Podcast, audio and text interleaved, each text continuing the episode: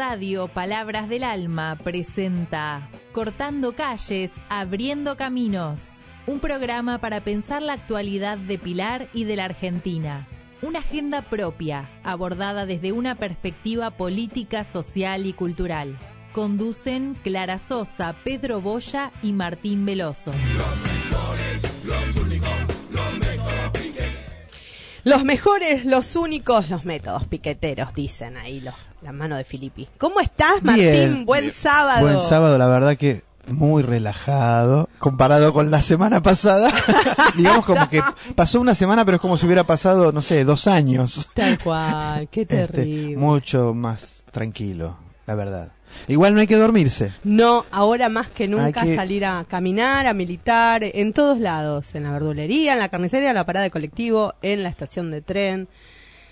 En Tenemos, te cuento, un programa con un montón de material. Nos- Están escuchando el teléfono porque nos están mandando mensajes.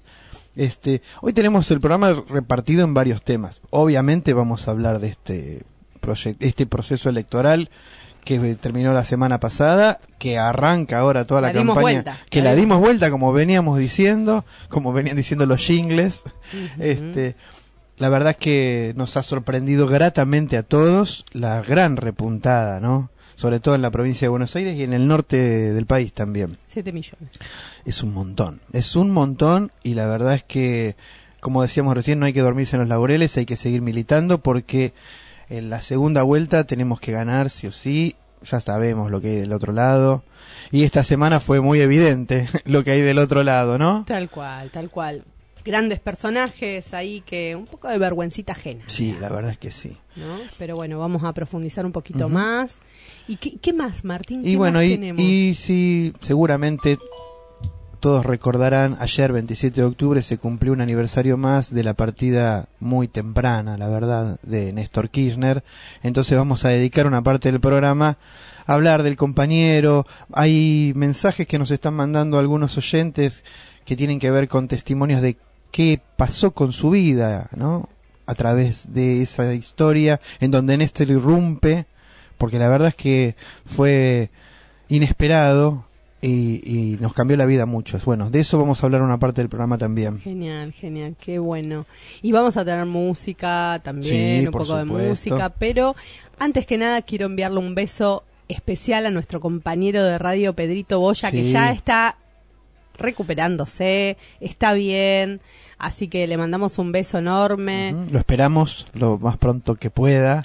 Obvio, te necesitamos, compañero, acá para, para escuchar tu análisis político. Nos preguntan por Pedro, a ver cuándo puede volver. Bueno, en eso, en eso estamos. Así que por ahora, eh, acompañando en este espacio y guardando el lugar del compañero, ¿no? Más vale, por Bueno, otra cosa que pasó esta semana, que bueno, por ahí lo, lo quiero nombrar porque no quería dejarlo pasar.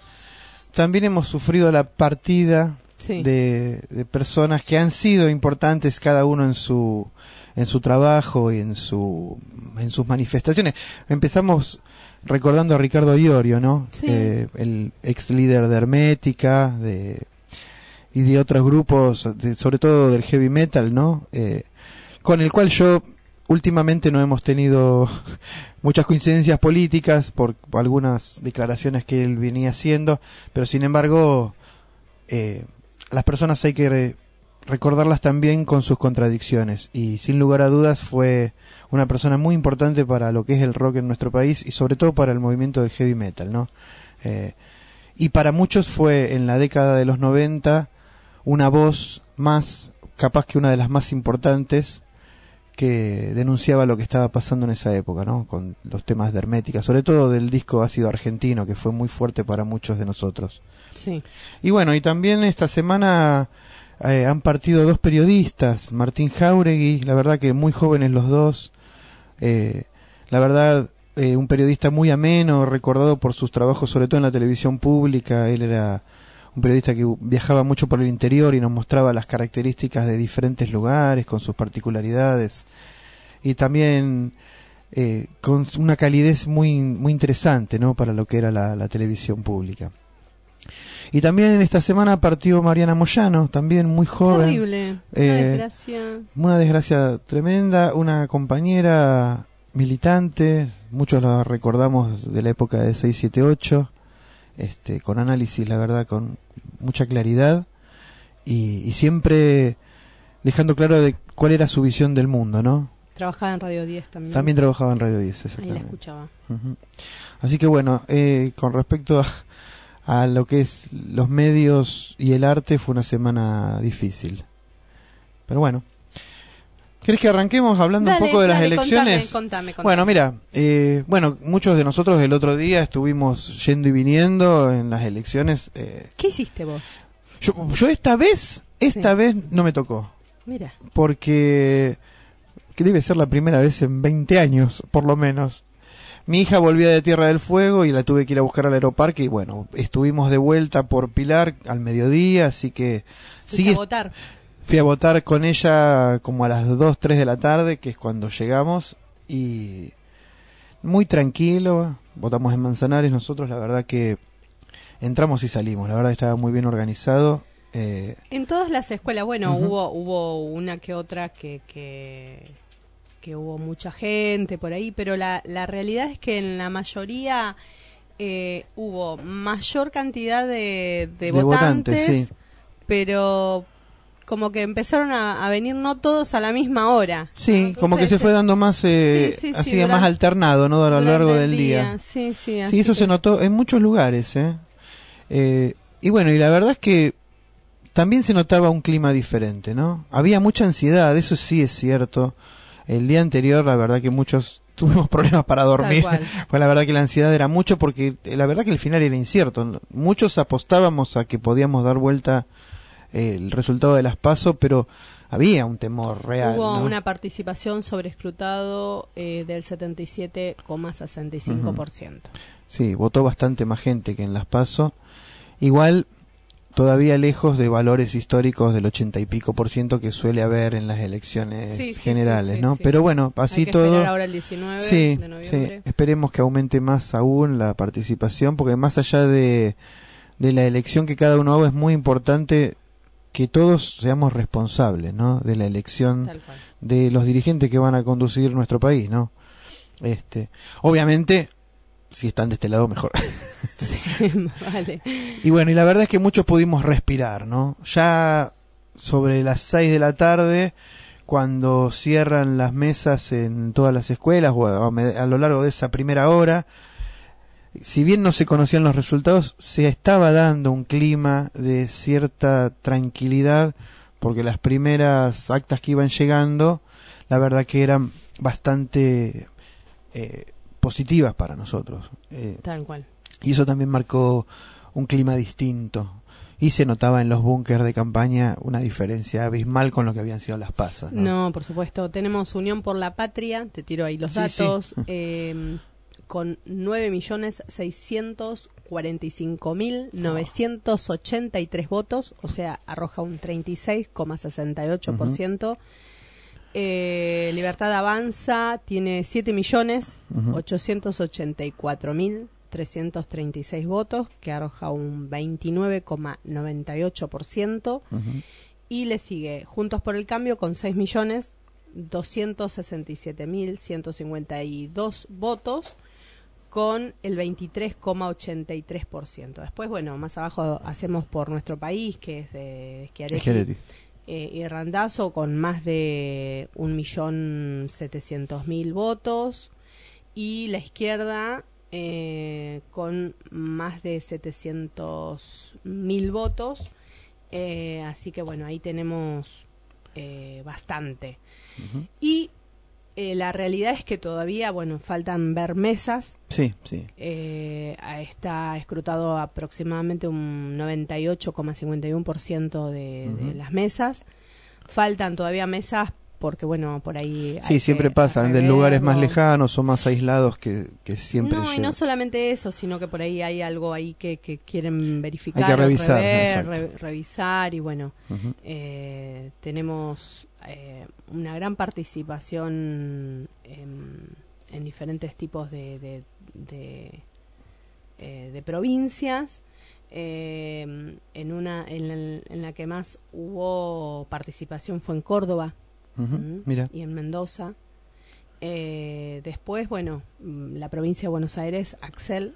Sí, la la verdad que fue una, fue una elección impresionante.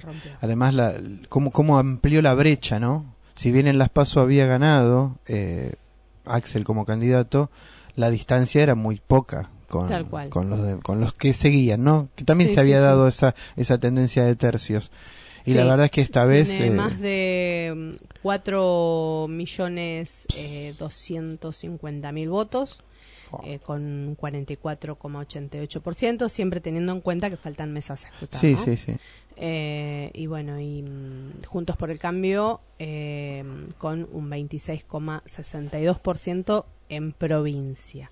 A diferencia que Nación, Claro. en la provincia de Buenos Aires, Juntos por el Cambio salió, Salió segundo. sí. salió segundo, eh, con una diferencia, si bien salió segundo, con una diferencia de eh, 2 millones de votantes, ¿no? Sí, la verdad que y otro. muy lejos la diferencia. Eh, y eso fue lo que también de alguna manera facilitó que los números de, de masa eh, como candidato presidencial aumentaran tanto, ¿no? Gran, gran parte de ese caudal de votos provino de la provincia de Buenos Aires. Y, y no solo eso, se, gana, se ganó, Se en, ganó en en- lados, lugares, en municipios donde nunca se había ganado.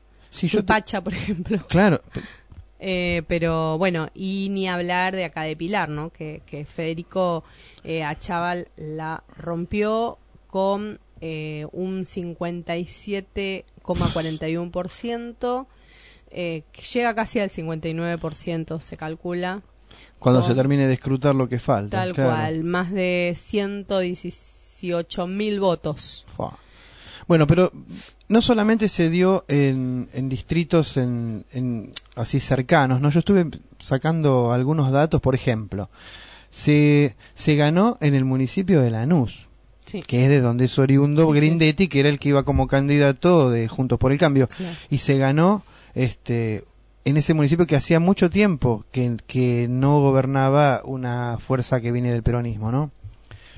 Y para que se den una idea, en Lanús sacó el 44,61%, la Unión- Unión por la Patria, y segundo quedó Diego Craves, que era eh, el candidato elegido por Patricia Bullrich y por Grindetti, que sacó el 34%. O sea, Sí. en un territorio que hace rato era gobernado por Juntos por el Cambio, le sacó 10% de, de los votos, ¿no? La verdad que es muy interesante. Bueno, lo que fue la sección primera y la sección tercera en la provincia de Buenos Aires, que es lo que comúnmente llamamos el conurbano, es donde hizo una, la gran elección este, la Fuerza de Unión por la Patria, ¿no? Tal cual.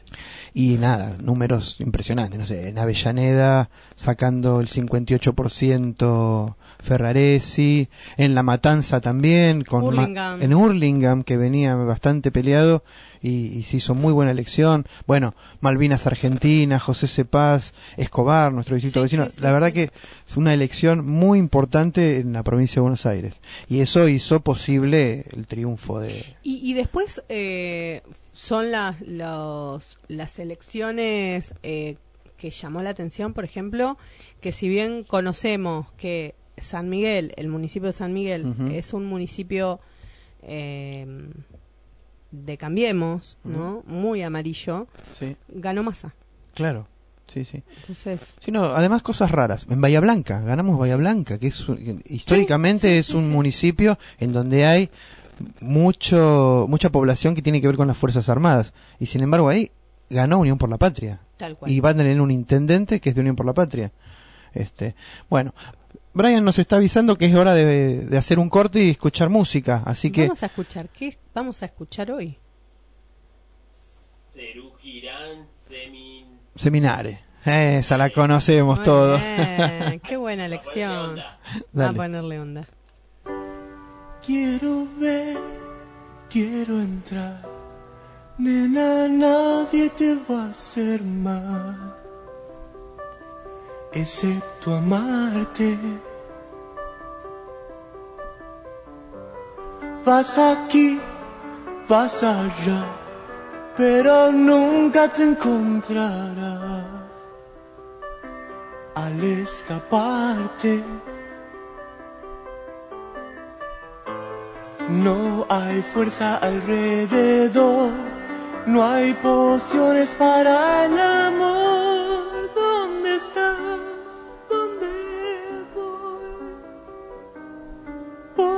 Estamos en la calle de la sensación, lejos del sol que quema de amor. Te doy pan, quieres sal, nena, nunca te voy a dar lo que me pides. Te doy Dios, quieres más, es que nunca comprenderás. A un pobre pibe. Esas motos que van a mí, solo el viento te harán sentir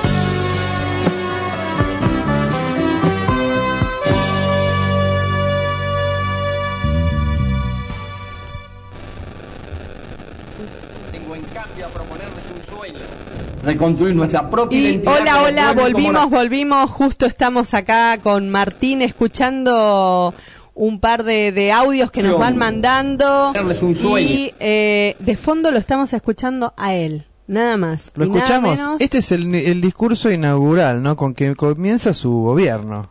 A ver. Reconstruir nuestra propia identidad como pueblo y como nación. Vengo a proponerles un sueño, que es la construcción de la verdad y la justicia. Vengo a proponerles un sueño, que es el de volver a tener una Argentina con todos y para todos. Les vengo, les vengo a proponer que recordemos los sueños de nuestros patriotas fundadores y de nuestros abuelos inmigrantes y de pioneros, de nuestra generación que puso todo y dejó todo, pensando en un país de iguales. Pero yo sé y estoy convencido que en esta simbiosis histórica vamos a encontrar el país que nos merecemos los argentinos. Vengo a proponerles un sueño. Quiero una Argentina unida, quiero una Argentina normal, quiero que seamos un país serio, pero además quiero un país más justo. Anhelo que por estos caminos se levante a la faz de la tierra una nueva y gloriosa nación, la nuestra. Muchas gracias. ¡Viva la patria! Emociona, emociona. Es impresionante, ¿no? Sí. Pasaron 20 años y uno le sigue dando Sí, escalofríos. 20 años, es verdad. Sí. Estamos 2003, 23. La verdad que es impresionante, ¿no? Y cómo en ese discurso él pudo sintetizar gran parte de lo que hizo, porque Sí. en realidad muchos no lo conocíamos y, y yo creo que fue ese plus, ¿no? El que nos hizo cambiar la cabeza. Era alguien muy poco conocido. Sabíamos que era un gobernador del sur, que tenía una esposa que había sido una diputada interesante, porque la escuchamos, Sí, sí. pero la verdad es que no sabíamos mucho de él. Y yo creo que el, el gran... Esto ganó con el 22% de los votos. Claro. O sea, en realidad, una elección que ganó Carlos Menem. Sí, No nos olvidemos que Sí, sí, sí, después se baja de la segunda vuelta porque, claro, el rechazo de la gran mayoría de, de la población, él sabía que iba a perder y además le, le sacaba legitimidad y fuerza ah, política a Néstor, que tuvo la capacidad de ir construyéndola esa fuerza política, ¿no?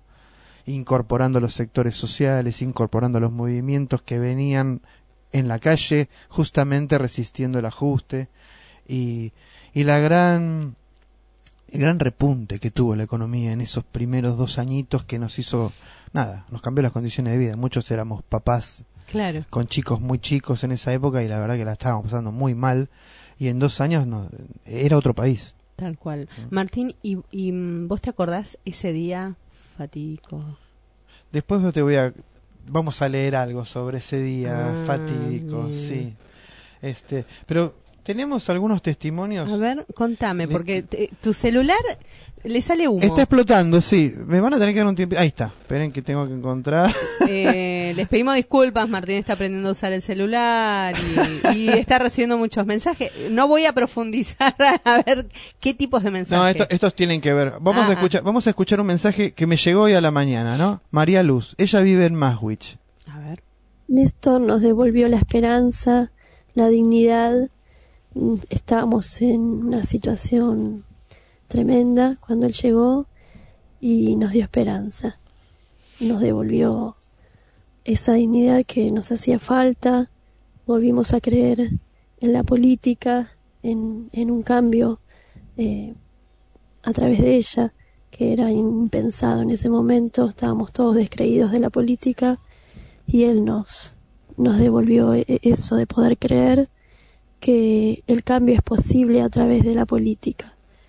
Para los que somos de nuestra generación, de los 90, que veníamos de, de tanta debacle, de tanta crisis, eh, fue, fue la esperanza. Y, y bueno, muchos volvimos a, a creer en la política y empezamos a, también a militarla. Así que también cuando se fue lo sufrimos mucho. Este, se fue tan rápido que, que bueno, no- fue como que se iba un familiar. Qué fuerte, ¿no? Estos testimonios, ¿no? Vamos a escuchar otro discurso. Son todos fragmentos, ¿no? Porque los- Sí, son sí, mucho sí, más sí. largos los discursos Sí, de sí, Néstor. Y gestos fuertes, ¿no? De autoridad presidencial. En este momento estamos viendo, le vamos a relatar que está Néstor. Quiero que quede claro que como presidente de la Nación Argentina no tengo miedo, ni les tengo miedo, que queremos el ejército de San Martín, Belgrano, Mosconi y Sabio, y no de aquellos que asesinaron a sus propios hermanos, que fueron de Videla, Galtieri, Viola y Viñone. Hay nuevo país. Necesitamos soldados comprometidos con el destino de la patria. Y como presidente de la Nación Argentina, vengo a reivindicar un ejército nacional comprometido con el país y alejado definitivamente del terrorismo de Estado. Señores oficiales y suboficiales, les pido fuertemente ese concepto y esa filosofía que definitivamente los incorpore a la construcción de la patria que los argentinos necesitamos. Muchísimas gracias. Fue uno de los primeros gestos así Le hablaba a los militares Sí. y en uno de, de- de esos desfiles Ujú. militar Era el día del ejército. era el, el día del ejército que eh, yo recuerdo, no sé si fue ese mismo día que pasa un tanque de guerra, Sí, es como si lo Ese- apuntara. es se, ese día. Se, se, se me... sí, se nos eriza la piel. sí, y sí, además, si, si pueden ver el video que está en YouTube, es muy fácil de encontrarlo. Lo que van a encontrar es que a medida que él va hablando, hay algunos oficiales que se retiran del acto. Sí, se los ve. Y. Néstor no se queda con ese, con ese desplante. Muchos de esos eh, oficiales fueron pasados a retiro en los siguientes días. Para que se den una idea, en, los- en el primer año de gobierno, eh, Néstor pasó a retiro 29 generales del ejército. Es un dato que no es tan conocido. Todos esos oficiales venían eh, desde la época de la dictadura cívico-militar. Y no le tembló el pulso para firmar el retiro de todos esos. Y así fue como que, de alguna manera, limpió eh, la cúpula de las fuerzas, ¿no? También, también pasó a retiro, no tengo el dato exacto, ¿no? Pero también en, tanto en la Armada como en la Fuerza Aérea también pasó a retiro Sí. jefes importantes. Y nada, no, en ese momento no se publicó, no salió en los medios, muy pocos recuerdan ese dato, pero fue un hecho fundamental para después poder implementar la política de derechos humanos que, bueno, también es característica del gobierno de Néstor, ¿no? Esto de poder eh, abolir las leyes de obediencia debida y de punto final, ¿no? Sí. En esos primeros añitos de gobierno. Tenemos otro audio de, de testimonio. Soy Carolina. Viví el primer peronismo de muy pequeña. No recuerdo nada, me contaron. Pero ya en los 70 sí, voté por primera vez y me enamoré del peronismo, de la fuerza, del amor al pueblo. Cuando conozco a Cristina y a Néstor en el Congreso, los escuché hablar, me encantaron. Esa gente que venía del sur que no los conocía, pero veía esas, esa gente, hab- hablaban ellos y me gustaba mucho. Cuando se presenta él como para ser presidente, me ya era como que ya yo le tenía confianza. Realmente es el peronismo tierno, el, peronismo compañero y el peronismo firme. Una gran enseñanza. Lo lloré mucho cuando murió, como si fuera realmente un familiar. Fuimos a la plaza con mi marido, acompañándonos unos a otros. Y viendo a Cristina, fuerte y triste. Fue realmente un gran hombre. Bueno, testimonio de una, alguien de una generación compartida, ¿no? Con Néstor. Sí. Eh, ella habla de su militancia en los 70. Vamos a pasar el último audio que tenemos para, para hoy, porque hay muchos más. Sí, ¿tenés? Tuvimos que seleccionar ahí a ver cuál sí, pasamos, sí. cuál no. No quedar mal con todos los que. Claro, quiero poner uno que me parece muy fundamental porque tiene que ver con esto que hablábamos recién de los derechos humanos. Eh, hubo varios gestos muy fuertes, eh, los cuadros, la orden de bajar los cuadros, y en ese mismo día la recuperación de la ESMA. Entonces tengo acá un fragmentito de ese de ese discurso tan importante en la puerta de la ESMA justo Las antes. cosas hay que llamarlas por su nombre. Y acá, si ustedes me permiten, ya no como compañero y hermano de tantos compañeros y hermanos que compartimos aquel tiempo, sino como presidente de la Nación Argentina, vengo a pedir perdón del Estado Nacional por la vergüenza de haber callado durante 20 años de democracia.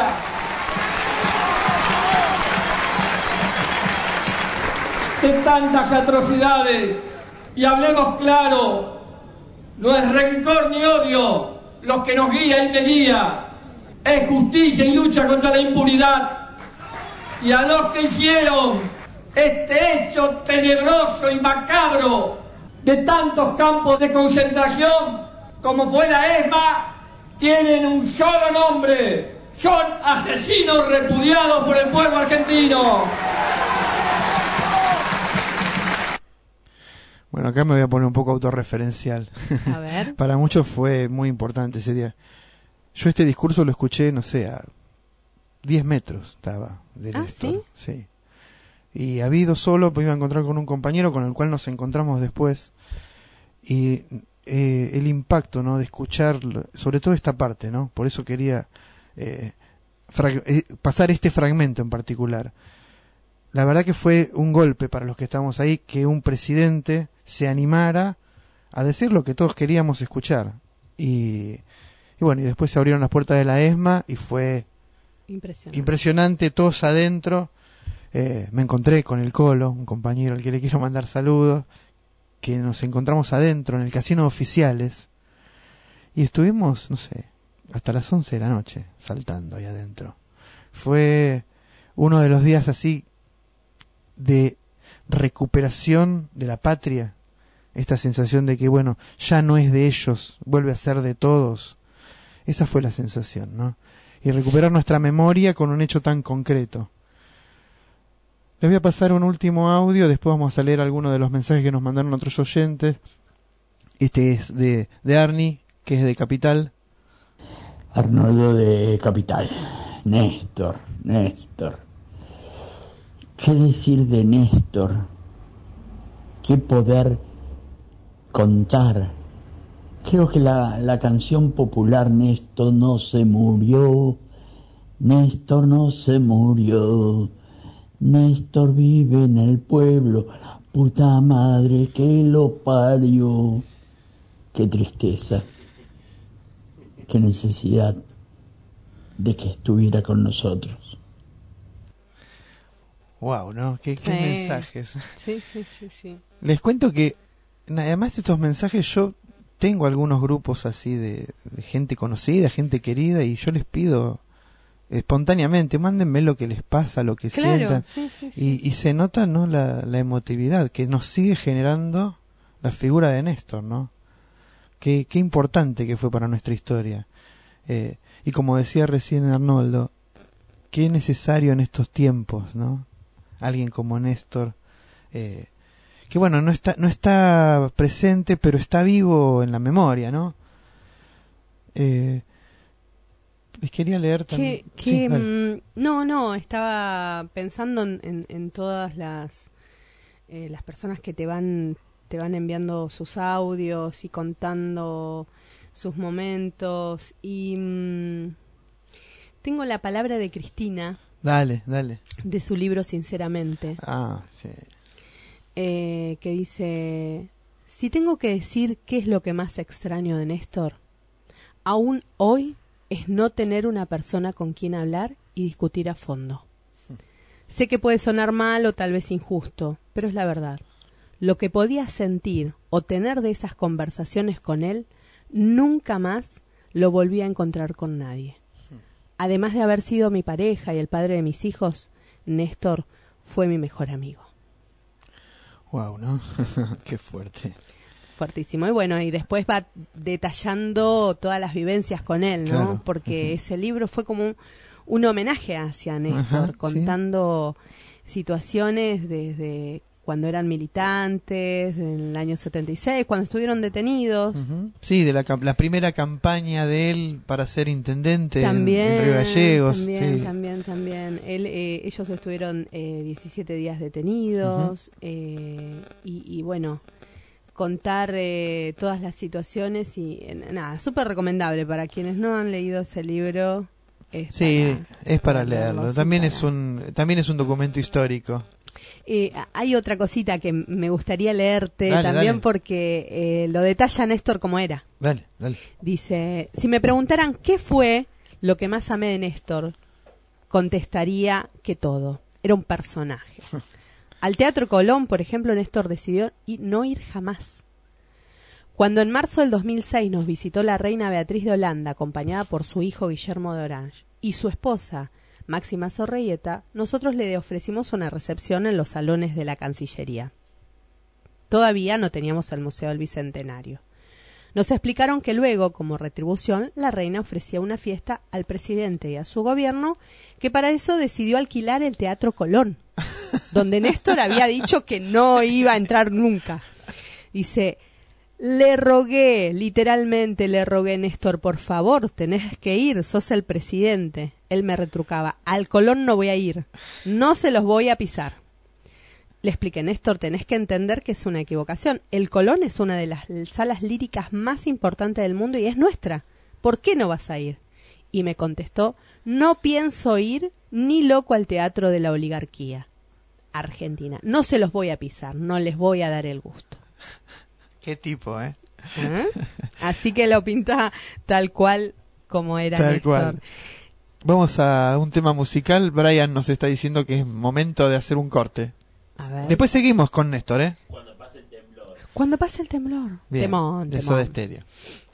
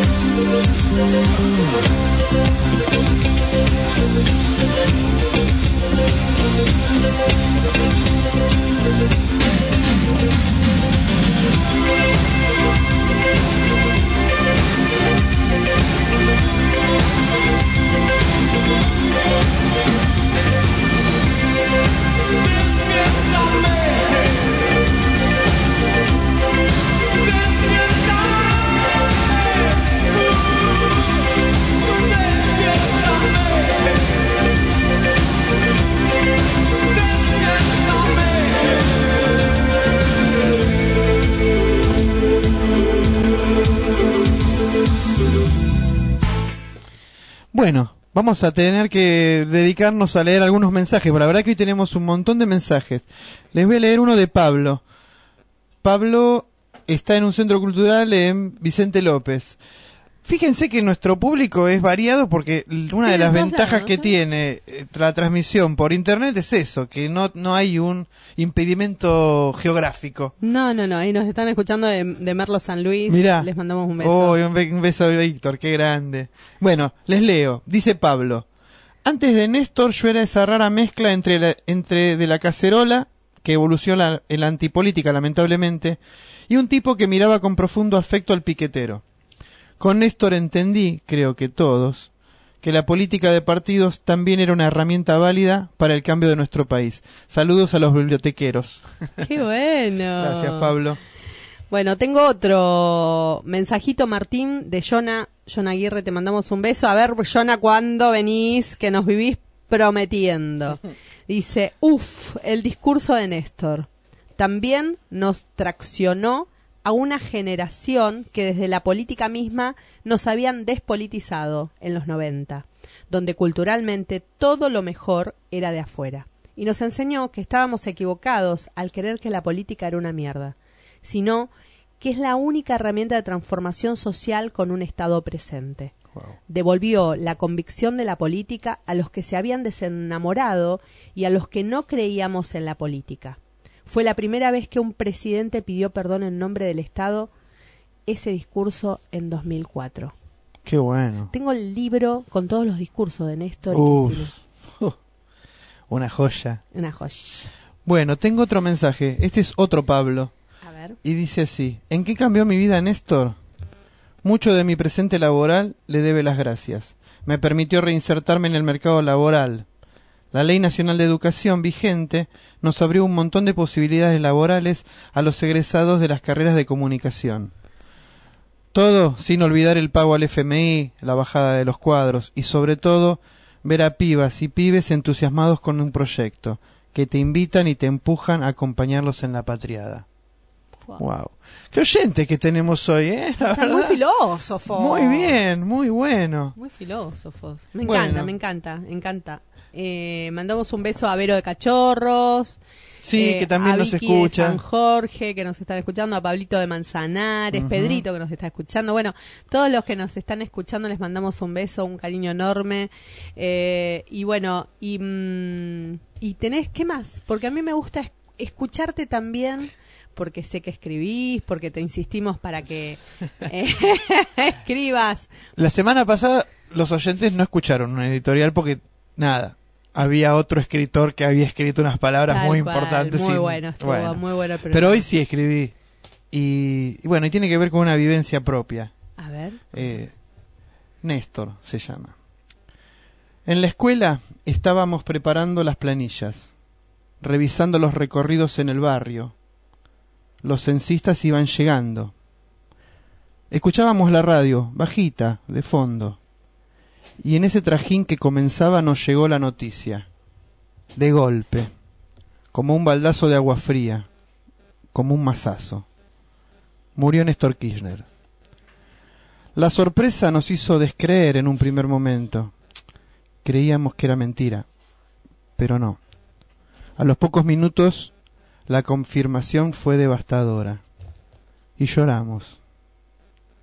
Y decidimos, con una voluntad de hierro, por él, por nosotros, por esa patria que habíamos vuelto a amar con pasión, por nuestros hijos, decidimos seguir adelante con el censo.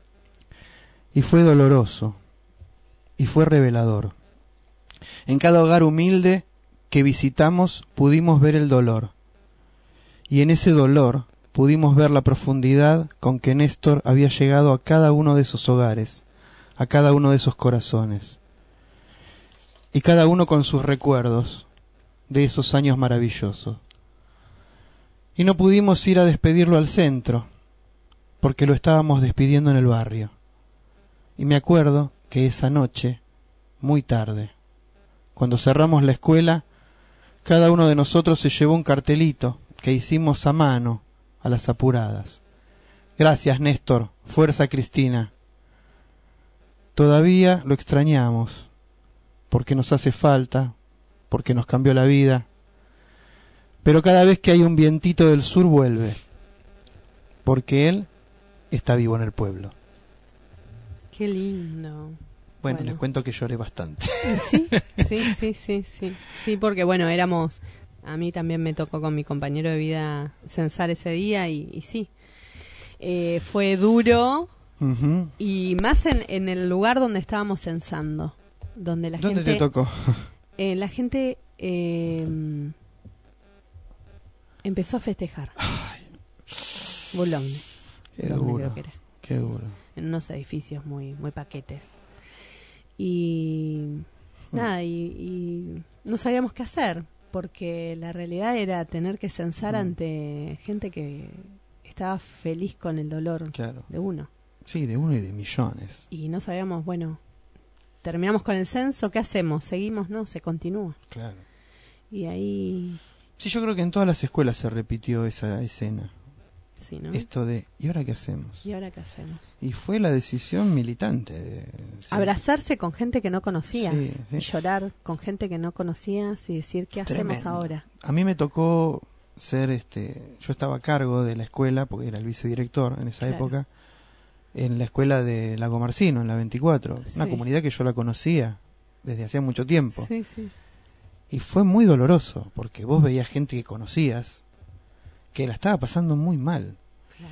Y nada, me acordaba hoy temprano de compañeros que estuvieron en ese censo, eh, que compartimos esos momentos, no sé, me acuerdo de Guillermo, Mario, Valeria, Verónica, eh, alguna de las auxiliares que nos vino a dar una mano.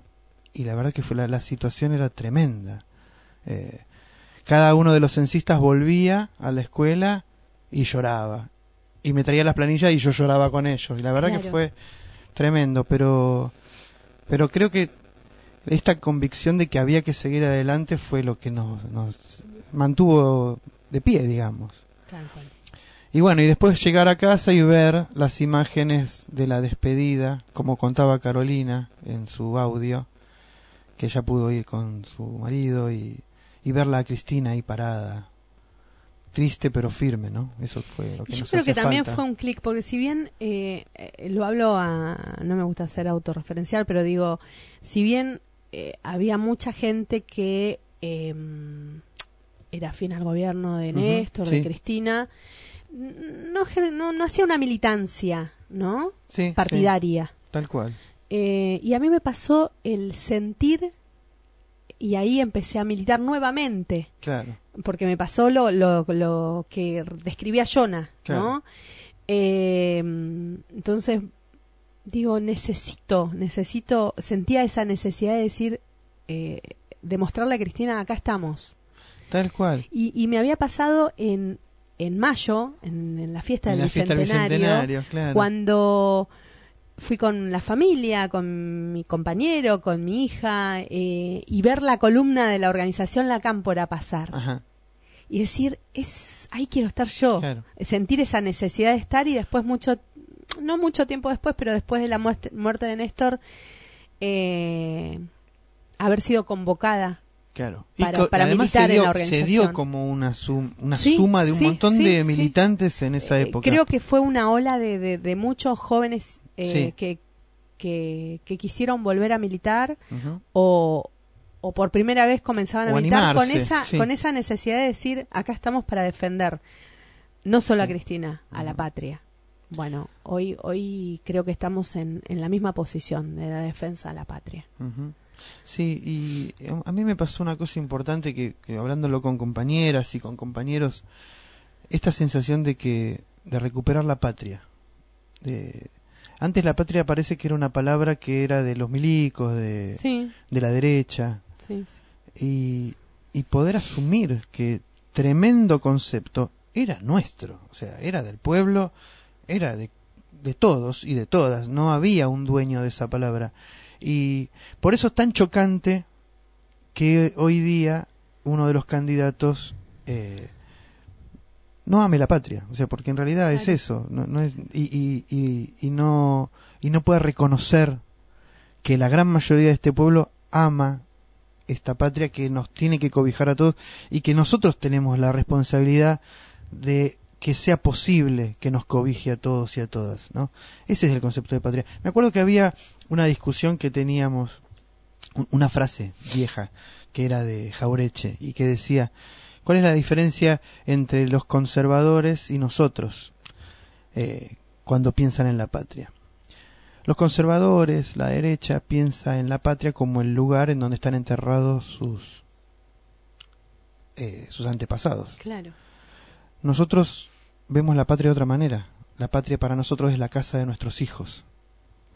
Y esa es la diferencia. Y me parece que en estos años de democracia, eh, Néstor fue el que nos hizo recuperar esa mirada de que la patria es de todos y es nuestra responsabilidad que sea mejor para los que vienen. Con todos los problemas que tenemos, con todas las dificultades que atravesamos, nuestro compromiso es con, con ellos, ¿no? Con los que nos continúan. Claro. ¿Mm? Y me parece que ese concepto se instaló desde Néstor. Y se nos está terminando el programa. Lindo programa el de hoy. Sí, muy emotivo. Muy, ¿no? sí, muy emotivo. sí, muy Bueno, no- emotivo. Nosotros qué vamos a decir. Somos lo que le hacemos, que nos digan los oyentadas. Sí. Pero bueno, eh, ¿tenés algún mensajito como para pasar? eh, último. No, lo que te- ya los leí a todos. Lo que sí les quiero proponer es nuestro programa y todos los programas que tiene esta radio en, en unos días están colgados en Spotify. Ah, sí, sí. sí. Así que los que escucharon una parte o, o- o se perdieron alguna parte o tienen ganas de escuchar los anteriores, eh, háganse el tiempito de escucharlo. Porque a mí me pasó de, de revisar algunos de los, de los programas anteriores y decir, ah, mira, esto, este detalle no me había dado cuenta y a veces está bueno, ¿no? Eh, el programa de hoy, y si quieren escuchar esto, este homenaje a Néstor que humildemente quisimos darle, propónganle a los vecinos, a los compañeros, este, que nos escuchen, que, que participen, así como hoy hubo un montón de mensajes, para nosotros es muy enriquecedor, que nos manden, que piensan, que, que creen, que, qué les parece el programa, si les gusta, si no les gusta, si les aburre, si tienen nuevas ideas. eh, Y están invitados. Por invitadas. supuesto. Nos encantaría que puedan venir. Así que bueno, bueno, se nos terminó el programa. Martincito, nos quedamos escuchando Sí. Parlantes Volando. el programa de Brian, nuestro operador, que hoy está con sus compañeros, Verónica y quién más? Y Bautista. Y Bautista, escuchen Parlantes Volando. Hoy va a estar espectacular. Un programa muy especial. Eh, y el sábado que viene los esperamos De 11 a 12 horas, como todos los sábados, en Cortando Calles. abriendo caminos.